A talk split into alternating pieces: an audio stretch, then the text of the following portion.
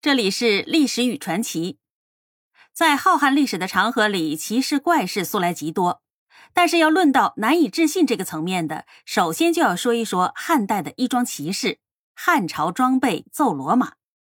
一直到今天，汉朝罗马谁强大这事儿，也常让中外的网友吵得头大。毕竟两国相隔千山万水，确实没有实打实的打过，而且古代的交通条件有限。武器交易操作起来也非常的难。汉朝的装备真能揍罗马吗？波斯人回答说：“能啊，揍了。”自从张骞通西域以后，纵贯欧亚的丝绸之路进入了黄金时代，汉朝的丝绸从此热卖西方世界。但是和丝绸一道走红的汉朝制造，还有漆器、铜镜、铁器等多种物件。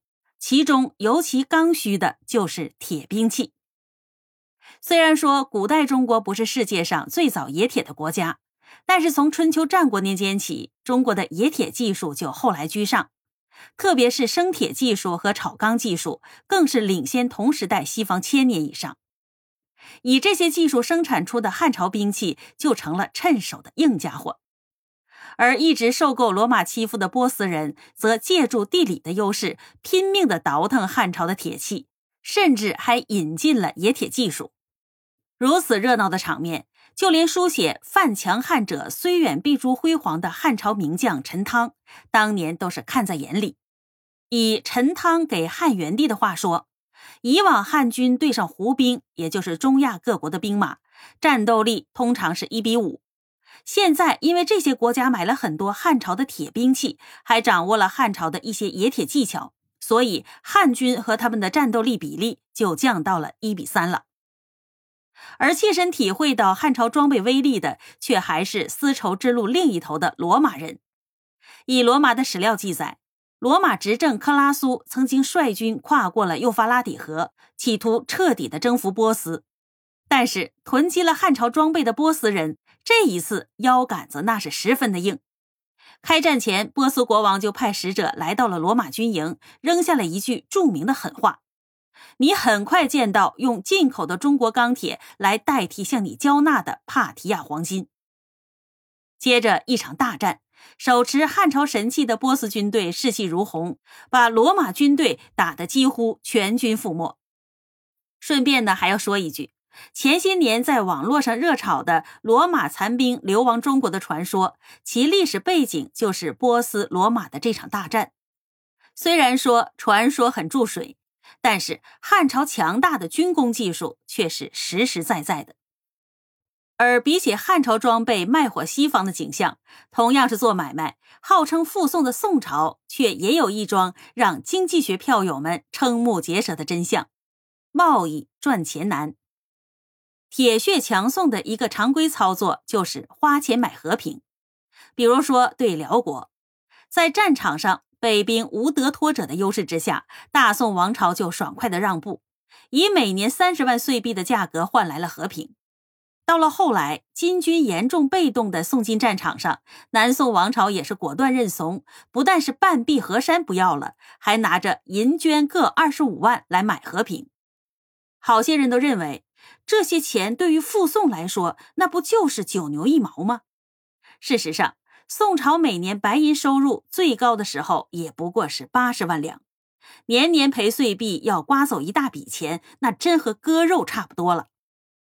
当然，在很多历史票友眼里，大宋买和平花钱多点儿，但咱们可以做买卖呀。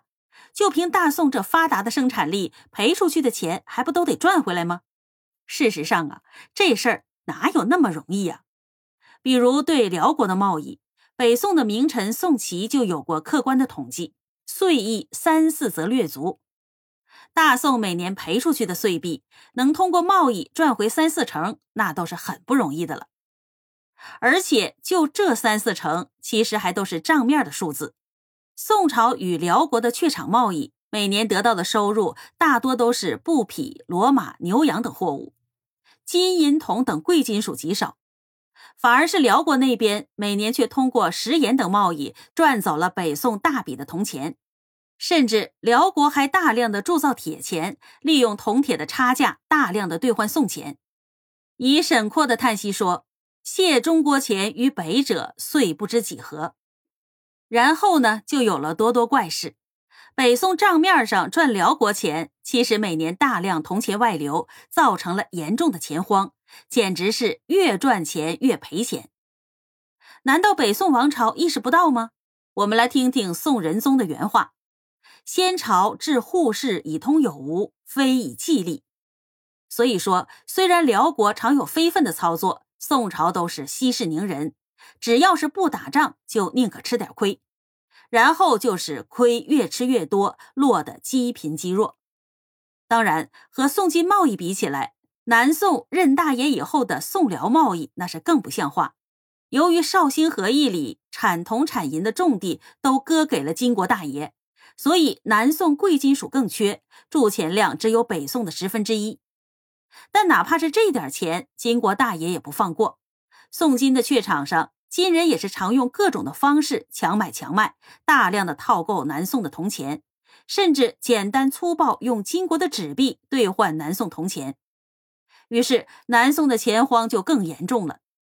现代的考古队在北方各省出土过大量的金国的钱库，数额达到了万金，其中相当多的都是南宋钱。说起来，这腰杆子都被人打弯了的铁血强宋，战场上没打下的东西，想靠着做买卖赚回来，那几乎是痴人说梦。咱们讲过了两桩古代史的典故，最后咱们来个近代的。民国教师很悲催。民国一桩传说中的幸福事就是当老师。这几年每到教师节的时候，许多的地方庆祝教师节都是民国风走起。互联网上的文章也动不动就用“民国教师工资高”“民国教师多幸福”来博人眼球。